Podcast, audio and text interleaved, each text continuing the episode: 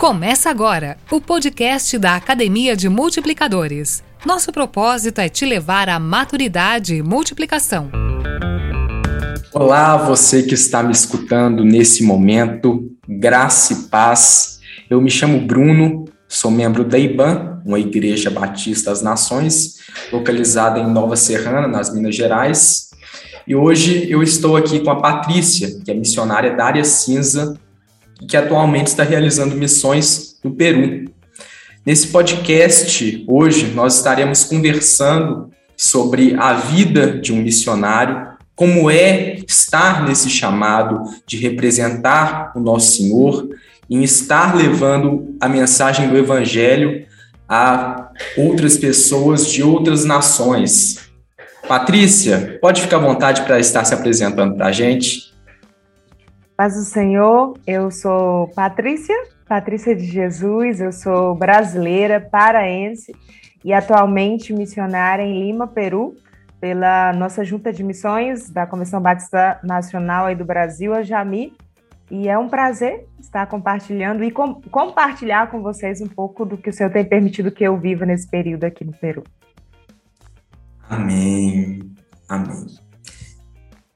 É, Patrícia, nós vamos conversar um pouco sobre essa questão da obra missionária e a gente tem muita curiosidade em saber e como é para você estar em uma missão transcultural. Como é todo esse processo? Como é a experiência? E como está sendo para você estar em uma missão transcultural? Hum, eu estou procurando aqui uma palavra. Poderia ser incrível, poderia ser talvez uma realização, talvez a palavra renúncia entraria aí também. Eu acredito que viver numa missão transcultural, viver servindo ao Senhor em outro país, é uma coisa única. Abre a, abre a nossa mente para ver o outro, para ver o outro não só dentro da nossa cultura, no meu caso seria minha cultura lá do norte, e depois eu tive a oportunidade de ver outros lugares do Brasil, mas hoje, vivendo em Lima, eu posso adquirir, receber e posso dar e aprender com a cultura em que eu vivo. Isso é maravilhoso, isso é incrível. Eu digo que é uma oportunidade única que o Senhor me permite viver. Amém. Esse chamado de servir como missionário em tempo integral é, pelo que você falou, parece ser uma experiência que envolve um trabalho muito árduo, mas que é, ao mesmo tempo, muito gratificante, né? Uhum. Ver vidas sendo transformadas pelo nosso Senhor, famílias sendo transformadas pelo Evangelho, com certeza é algo que deve te encher de alegria. Verdade. É, vale a pena, sabe? E, e, é gratificante você poder contribuir para que a vida das pessoas sejam diferentes. E eu acredito que Cristo muda a vida das pessoas. Assim como ele mudou a minha vida, a, vida da minha família, eu acredito que quando Cristo chega na vida de uma família, a partir de uma criança, a partir de uma mulher, a partir de um adulto, Cristo pode mudar essa vida. E isso é maravilhoso. É, ser um instrumento nas mãos do Senhor para levar a mensagem do Evangelho para levar a mensagem da salvação, mas também a mensagem do cuidado, do amor ao próximo, às pessoas. Isso não tem preço. E, claro, envolve todo um processo de estar aqui, envolve tempo, mas vale, vale cada minuto, Bruno. Isso, isso eu te garanto, vale a pena. Por quê? Porque se você tem a, a certeza de que Deus te chamou para alguma coisa, você tem que obedecer. No meu caso, eu tenho a certeza e a convicção de que o Senhor me chamou para estar aqui, viver esse processo nesse período. E eu acredito que eu fiz a melhor escolha, eu obedeço, e por isso vale a pena. Amém, amém. O evangelho ele transforma vidas, né? Uhum. Ele nos traz é, renovo, restauração e um propósito para se viver. E quando nós conhecemos verdadeiramente a Jesus, a gente aprende a fazer renúncias em prol do Evangelho e tendo Cristo como nosso alvo. Verdade. E como foi para você abrir mão de questões como trabalho, família e amigos para se dedicar à obra missionária? Porque a gente sabe que a obra missionária envolve muitas renúncias, envolve você tendo que abrir mão de muitas coisas. E como foi para você abrir mão de todas essas coisas? Como foi para mim abrir mão? No começo, entre aspas, foi fácil, porque desde pequena eu, eu sempre quis ser missionária, eu sabia que ia ser missionária. Então, de alguma maneira, eu acredito que o próprio Senhor que chama dá a capacidade para que você consiga sair, para que você consiga viver em outro ambiente. Então, eu digo que foi um, é, é um processo doloroso hoje, porque eu acredito que hoje eu sou mais consciente do que quando eu tinha 17 anos, que foi a idade que eu saí de casa para apoiar no ministério, não transcultural, senão dentro do meu próprio estado. Então, no começo foi um desafio, porque eu tive que deixar meus pais, meus irmãos e nossa família até hoje é bem unida, mas eu sempre tive muita certeza. No começo, quem mais teve dificuldade, no meu caso, foi a minha mãe. No começo, ela não queria deixar, mesmo entendendo e sabendo o propósito da minha vida, mas ela deixou e meu pai sempre foi muito, assim, agraciado por Deus e sempre entendeu desde o começo. Eu acredito que o mais difícil foi deixar a família. Depois que eu fiz o seminário, eu voltei para a minha cidade e eu tinha trabalhava, trabalhei no hospital também por um período. Não foi difícil largar o emprego. Foi, foi interessante. Eu gosto muito. Eu trabalhava com na área de. Eu sou técnica, técnica hemodiálise, trabalhava nessa área. E eu gosto muito de hospital, eu gostava muito de trabalhar gostava muito dos pacientes, eu fazia um trabalho interessante dentro da clínica que eu trabalhava também com as meninas, que éramos várias, várias é, técnicas enfermeiras que vivíamos em uma casa. E eu fazia um trabalho de discipulado, Deus deu graça, três dessas meninas se converteram, mas eu acredito que foi um processo, sabe? Quando eu terminei o seminário, meu pastor falou: Patrícia, nós queremos que você sirva aqui na igreja por um período. Eu falei: tá bom. Então eu servia na igreja e tinha um emprego. Só que eu entendia que o meu chamado não era ali. Era um período naquele lugar, mas não ia ser sempre ali. Então, quando 2000, 2015 abriu vaga em Belo Horizonte para Jami, para o curso que eu queria fazer para ser missionário transcultural. Quando abriu a data, eu falei, tá, vou ter que pedir as contas. Então eu cheguei para o meu chefe, conversei no hospital e todo mundo entendia, porque todo mundo sabia qual era o meu objetivo de vida. Foi muito interessante, uma coisa que aconteceu, que o meu chefe, ele não é cristão, e quando eu pedi as contas, eu pedi para a enfermeira do setor e tal, conversei com ela, e ele me chamou para conversar.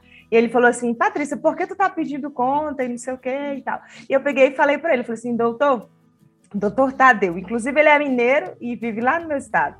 E eu falei, doutor, eu eu quero ser missionário, eu quero fazer isso, isso, isso. Expliquei para ele tudo que eu tinha já estudado, o processo que eu estava. E ele olhou para mim e falou assim: Patrícia, você está fazendo a melhor escolha da sua vida. Você, eu invisto em coisas físicas e financeiras. Você está, você está investindo em algo que vai durar para a eternidade. E eu, naquele momento, eu entendi, é uma confirmação do Senhor. Então, eu acredito que eu sempre tive muita facilidade de abrir mão para estar onde eu estou. Atualmente, isso é um pouco mais complicado, porque eu vejo que os meus pais já estão ficando idosos, é, os meus irmãos já. Já tive dois irmãos que já casaram, já tenho uma irmã que tem um bebê. Então, por exemplo, eu fui para o Brasil ano passado, fiquei com eles um período. Foi muito doloroso voltar, porque já existe esse apego e, e os anos estão passando, mas faz parte do processo. E quando, quando eu cheguei aqui de volta, eu vi e entendi de novo.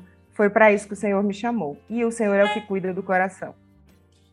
Glória a Deus. Interessante que você falou que desde pequena você já tinha o desejo de seguir esse chamado. É algo muito interessante, porque muitas vezes as pessoas, a princípio, apresentam uma certa resistência a seguir o chamado missionário. E você, desde pequena, já tinha o desejo de seguir é, eu acho isso muito interessante.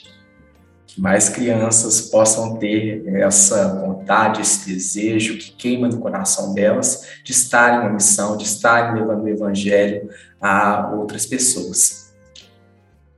E, Patrícia, qual foi a principal dificuldade que você encontrou em estar em uma missão transcultural? Qual foi a? Desculpa. A principal dificuldade a principal dificuldade? A outra cultura. Ainda que eu, nós estudamos é, em Belo Horizonte, eu fiz uma especialização em missiologia para vir ao campo missionário, então a gente tem uma base teórica da outra cultura, mas quando você chega no país é completamente diferente. Por exemplo, aí no Brasil, nós brasileiros gostamos de ir à igreja. Nós gostamos. Eu tinha o costume de ir para a igreja terça, quinta, sábado, domingo, domingo de manhã, domingo de noite, às vezes ensaio durante a semana. Aqui não. Aqui as pessoas vão no domingo, uma vez no domingo, e já para eles é suficiente, porque para a cultura isso está bem. Existem outros fatores da cultura também que no começo me chocavam bastante. Hoje eu já entendo, eu sei que faz parte da cultura, mas eu acredito que a outra cultura no começo traz um choque. Eu consegui me adaptar bem, mas até hoje eu acredito que eu ainda estou aprendendo a respeito da cultura peruana, a respeito das famílias, a respeito dos irmãos, e eu acredito que é toda uma vida para entender pelo menos uns 50% de outra cultura. Nem a nossa, às vezes, a gente não entende, né? Dentro do nosso próprio país, de um estado para outro, de uma cidade para outra, de uma família para outra, é, às vezes, vou dizer assim, é, é, é, uma confusão, é outra coisa, é outro mundo. Então, outro, outra realidade, ver em outra nação, é no começo é um pouquinho complicado, mas depois você vai se adaptando e vai aprendendo. Eu acredito que o importante é vir com esse coração aberto, sabendo que é outro povo, é outra nação, é outra realidade e que eu estou aqui a serviço do rei. Então, é, amá-los e aprender como trabalhar e como servir o Senhor melhor a cada dia. Amém. Igual você falou, né? É, se até aqui no nosso país a gente muitas vezes tem esse choque, você até citou o exemplo de é, você muitas vezes estar inserido ali no contexto com a sua família, visita uma outra família, já é um choque de realidade, uhum. imagina em outro país, uhum. então, deve ser um choque ainda maior. E Patrícia, você falou com a gente que desde pequena você já tinha esse desejo de seguir o chamado missionário, mas o que levou você a isso? O que fazia você, quando criança, pensar assim: eu quero ser uma missionária? A igreja que eu cresci. Eu cresci numa igreja bem, bem missionária é, quando eu tinha mais ou menos, assim, eu lembro vagamente, mas eu lembro do momento específico. É, eu lembro que eu estava na escola bíblica é, e minha mãe leva, nos levava a mim aos meus irmãos, e a professora contou a história de um missionário. E nós tínhamos o costume, a igreja tinha o costume de quando terminava a escola bíblica, no mês de missões, as crianças levavam as fotos. A Jami também via às vezes fotos dos missionários, mas nessa época eram cartões com as fotos e os nomes dos missionários, e onde eles estavam, informações assim. E a, a, professora falou assim: quando terminar aqui a aula, vocês vão passar em tal lugar e pegar a foto do missionário para vocês orarem durante a semana. Minha mãe me levou quando terminou a reunião, e eu lembro que tinha um mural assim com muitas fotos. E eu olhei para minha mãe e falei assim: mãe, quando eu crescer, a minha foto vai estar tá aí porque eu vou ser missionária. E foi isso. Desde aí, então, quando as pessoas perguntavam assim, é, Patrícia, quando tu crescer, tu vai ser o quê? Aí eu dizia, você é missionária. E às vezes as pessoas ficavam assim, mas como missionária? E até eu tenho um amigo que eu estudei com ele, hoje ele já é adulto, já constituiu família. Na época ele não era cristão, hoje ele é cristão, que fazem uns três anos, ele falou uma coisa para um dos meus, para minha irmã, e eu fiquei até surpresa. Porque ele falou assim, que no colégio eu ficava, as pessoas perguntavam as profissões eu sempre dizia que ia ser missionária. E ele dizia assim, essa Patrícia não tem o que dizer, não. Não sei porque ela fica dizendo que, ela fica dizendo que vai ser missionária. Como é que ela vai ser missionária? Porque ele não acreditava que eu, que eu dizia, eu vou ser missionária. E depois que ele se converteu, ele falou isso para minha irmã. Ele falou assim, menina, e não é que foi isso mesmo? Ela dizia e às vezes a gente não acreditava. E era o que o Senhor tinha para mim. E eu entendi isso muito cedo. Então, eu agradeço a Deus por isso. Não foi fácil. Quando eu tinha entre 10 a 11 anos, eu comecei a ter muita atividade na igreja. Era, era muito forte, ardia uma coisa dentro do meu coração que eu não consigo explicar. E eu cheguei para o meu pastor quando eu tinha assim 13 para 13 para 14 anos e falei assim, pastor, eu quero ser missionário, eu quero ir para o seminário. Imagina, 13, 14 anos. Aí o pastor falou para mim assim, Patrícia, eu vou te dar um livro para você ler. Aí foi, foi a minha decepção. Eu fiquei triste, eu chorei. Eu falei eu não quero ler livro, eu quero ir para o seminário. Mas foi interessante. Foi uma leitura que me ajudou. Eu precisei de um tempo, eu era 14, 13 anos, eu era uma criança, eu precisava de experiência. A experiência hoje, imagina nessa idade. E quando eu tinha mais ou menos 17, eu comecei jornada teológica de férias. Então eu entendo que o Senhor me ajudou a talvez adiantar algumas coisas e outras coisas eu adiantei. Mas porque eu sempre soube, desde 5, 6 anos eu sabia que esse ia ser que esse ia ser o destino que o Senhor tinha para mim. Olha só que bacana, muito interessante. É algo incomum de se ver, mas o Senhor, é, desde nova, ele te conduz a isso. Isso é muito interessante. E muito bacana o trabalho que a sua igreja tinha, essa questão de é, orientar as crianças, de ensinar as crianças, isso é muito importante, para que elas cresçam de fato firmes no caminho do Senhor. Verdade. E como nós falamos no início, essa missão, esse chamado de estar uma missão transcultural, é muito árduo tem lá suas complicações, mas também é muito gratificante. A gente gostaria de saber em como é para você uh, ver vidas, ver pessoas transformadas pelo Evangelho, ver pessoas sendo é, tendo a vida transformada, tendo uma história mudada através do que o Senhor faz na sua vida. Como é? Eu acho eu não acho, eu tenho certeza. É algo que não tem preço, sabe? É, eu tenho a oportunidade aqui de compartilhar muito com mulheres, com crianças. Eu trabalho também com uma igreja, a Igreja Bautista de la Restauração, e com os irmãos aí.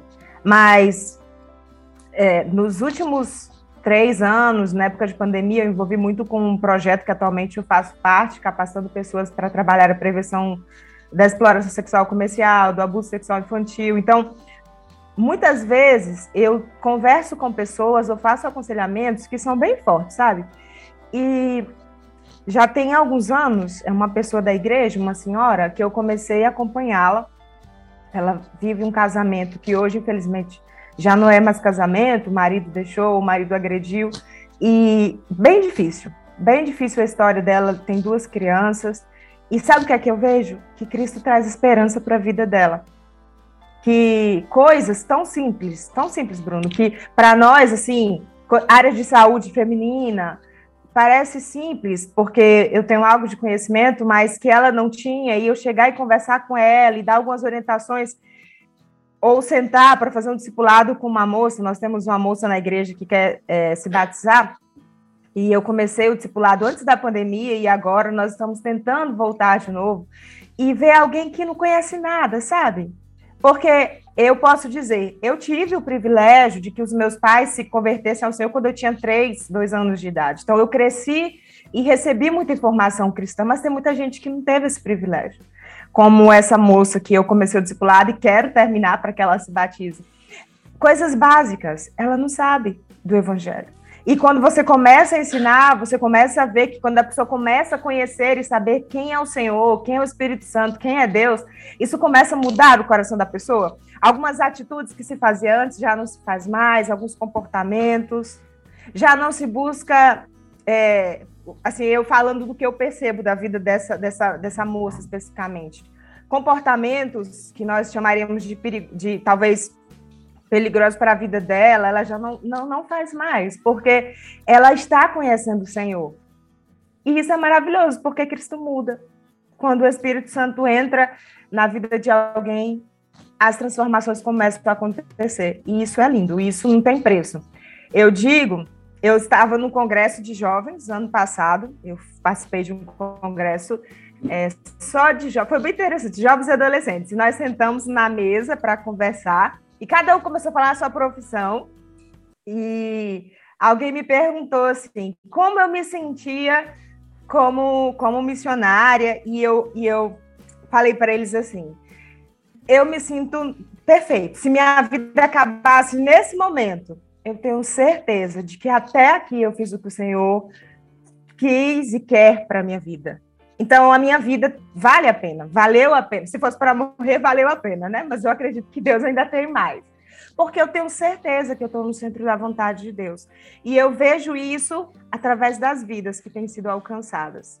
Muitas vezes não como eu queria, mas eu entendo também que é, o Espírito Santo é quem convence o homem do pecado, da justiça e do juízo. Eu sou somente um instrumento. Amém, amém. É muito interessante isso que você falou, porque quando nós temos um real encontro com Jesus, nós somos movidos por uma visão. E essa visão é a visão de Deus. Então, as renúncias, as complicações, as dificuldades parecem pequenas perto do grande propósito que nós temos. É, a gente aprende a renunciar, a gente aprende a abrir mão de coisas, o que para a gente antes seria um prejuízo passa a ser lucro, como Paulo diz. Uhum. E com certeza é muito gratificante. Com certeza isso, você deve se sentir muito feliz com isso. Em saber que o Senhor tem te usado para transformar vidas, transformar famílias, para apresentar um propósito de vida para as pessoas, porque muitas vezes, infelizmente, as pessoas vivem perdidas, vivem uhum. sem um propósito, vivem sem um objetivo e se sentem vazias. E nós sabemos que apenas o nosso Senhor é capaz de preencher esse vazio que as pessoas sentem. Verdade. Só, só o Espírito Santo que pode fazer. É verdade. Para finalizar, Gostaríamos de saber qual foi a melhor experiência que você teve nessa missão. A melhor experiência. Menino, para resumir uma experiência aqui vai ser complicado, mas é, pensando no Peru, é, uma boa experiência que eu tive já tem três anos, eu tenho que refazer isso de novo. É, a, aqui nós temos trabalhos da convenção da Jami na selva, na selva peruana, em uma cidade chamada Pucallpa. E lá nós temos um pastor chamado Fernando, e ele trabalha com indígenas da etnia Shipibo. Ele trabalha em comunidades é, afastadas da cidade, e eu já tive a oportunidade de ir algumas vezes, fazer um trabalho de prevenção dentro das comunidades com as meninas e com as senhoras. Na realidade, é um trabalho de evangelismo, então eu não faço só trabalho de prevenção de abuso sexual infantil. É, nós temos cultos, ele faz os trabalhos específicos deles com os irmãos chipidos. E uma dessas viagens é um pouco engraçada, eu não sei se eu tenho tempo, eu vou tentar resumi-la, mas é um momento que marcou assim no meu coração, então eu quero compartilhar com vocês. É, eu conheci uma menina desde a primeira vez que eu a conheci, eu gostei muito, muito dessa menina. E para ir para a comunidade é um desafio, porque tem que ir seis horas de barco, depois tem que caminhar a pé se o rio não estiver cheio, para chegar na comunidade. Então, uma das vezes que eu fui, nós fomos para uma vigília. Imagina. E é, eu, pastor e outro missionário, o rio estava cheio, então a gente não precisou andar muito, mas quando descemos do rio, estava muito cheio. Então, acabou que nós pegamos chuva, se molhamos, eu cheguei encharcada na comunidade. E essa menina chegou para mim, eu já conhecia de outras visitas à, à, à, comunidade indígena dela, porque aqui fala comunidade, aldeia, tá? Quando eu falar comunidade, significa que é uma aldeia indígena. É, e quando nós chegamos na comunidade, ela, eu tava, meu sapato, meu tênis estava assim encharcado, eu estava toda molhada. Ela olhou para mim e falou, eu não, eu tirei o sapato porque meu tênis estava muito molhado. Ela olhou para mim e tirou a sandália do pé e me deu e eu, e eu fiquei assim, não, não precisa, não precisa. E ela falou assim, não, missionária, mas eu não quero que você fique descalço porque é que vai, vai é, para seus pés e tal. Eu falei assim, não precisa, não te preocupe. Fiquei constrangida com a atitude dela, porque eu descobri que a sandália que ela queria me emprestar não era nem dela. Enquanto ela caminhava de, da outra aldeia para a aldeia onde nós estávamos para a vigília, a sandália dela de plástico quebrou e, e a avó dela tirou do pé a sandália e deu para ela a sandália. E ela queria me emprestar uma sandália que não era nem dela, porque a dela já tinha quebrado. E sabe o que, que é isso? É quando Cristo chega em um lugar, ele muda a mente das pessoas. Ele muda a história e o coração das pessoas. É e essa comunidade, onde a, Rox, a Roxa vive, é, quem o primeiro missionário que chegou aí foi o pastor Fernando. E ele sempre agradece muito por esse cuidado que ele tem. Então, o que eu percebo que o evangelho mudou o contexto desses irmãos, ao ponto de uma menina que nem tinha sandália, que era sandália emprestada da avó, de eu chegar e ser tão servicial. E nesse momento eu pensei, Senhor, como está o meu serviço às pessoas, como está o meu amor às pessoas. Ela tinha tão pouco e, e fez algo que para mim pareceu muito grande naquele momento, sabe? Ela comoveu meu coração. E os irmãos chipibos, os convertidos são assim, com o coração extremamente aberto, sabe? Amam de uma forma é, tão bonita, tão generosa as pessoas. Uma outra coisa da, da, da etnia, e aí é, é, a respeito até de cultura, que no começo eu estranhei, eu acho que para nós brasileiros e peruanos aqui de Lima também é um pouco. É, não é estranho, é, é diferente. É que se uma coisa, se eu tenho uma coisa, é de todo mundo. Então, eu acabei é, quando estou na comunidade, eu percebo muito isso da comunidade, né? Do amor deles. E como Cristo chegou nessas comunidades e transformou a vida deles.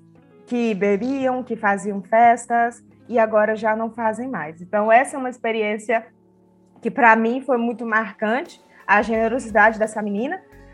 E existem outras, outras histórias de outras meninas, de outras mulheres aqui em Lima, na igreja, é, para terminar, tá? Eu vou contar mais um e eu termino, assim, já para contar de Lima, de uma menininha.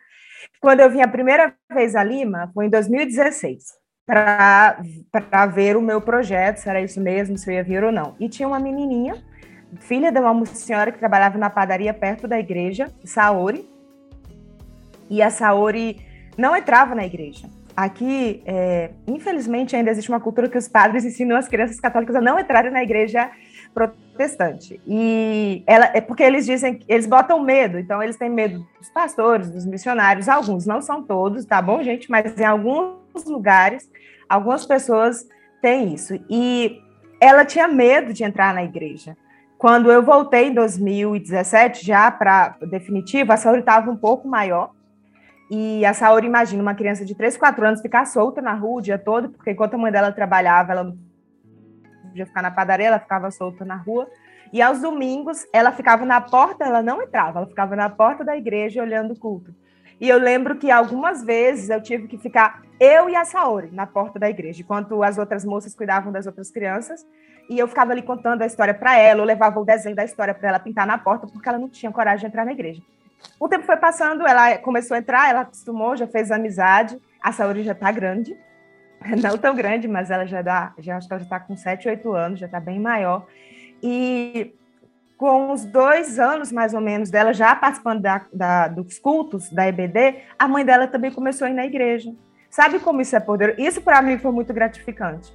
Poder ver um trabalho assim, devagar, bem, bem, bem lento, talvez, mas não, não somos nós que fazemos, é o Senhor, é o Espírito Santo. E depois de uns três, dois, três anos, mais ou menos, ver a mãe dela, a Márcia, entrar na igreja, escutar a palavra, e ela começou a participar de alguns cultos no domingo à noite, às vezes. Então, isso para mim é gratificante, porque eu sei que a palavra chegou ao coração daquela mulher, porque eu sei que assim como a palavra mudou a minha vida quando eu era criança, a palavra também chegou no coração da Saori. E isso não tem preço isso não tem preço. Então, essas são duas experiências que eu compartilho com vocês, que eu acho que marcaram a minha história aqui no Peru. Existem outras, mas essas duas eu, eu, eu tenho assim no coração. Olha só, que bacana, muito interessante mesmo. Com certeza devem ter muitas, muitas histórias. E é muito bonito todo esse processo.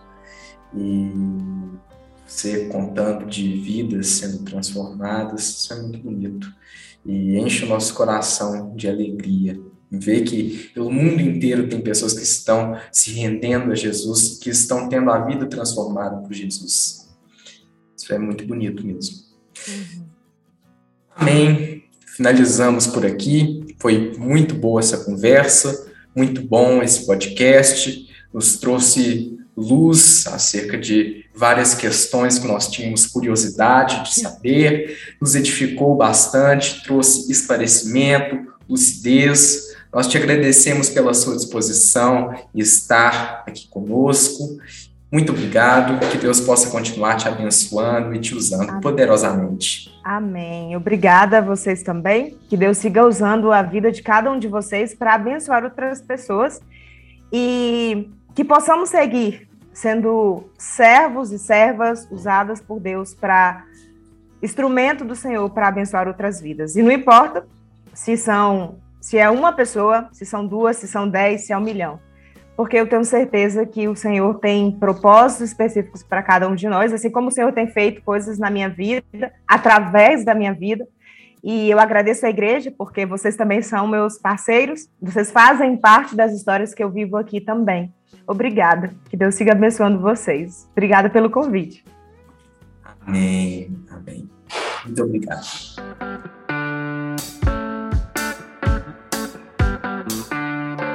Você acabou de ouvir um podcast da Academia de Multiplicadores. Faça nosso curso médio em Teologia. Nosso WhatsApp é 37 99977 8516. Bye!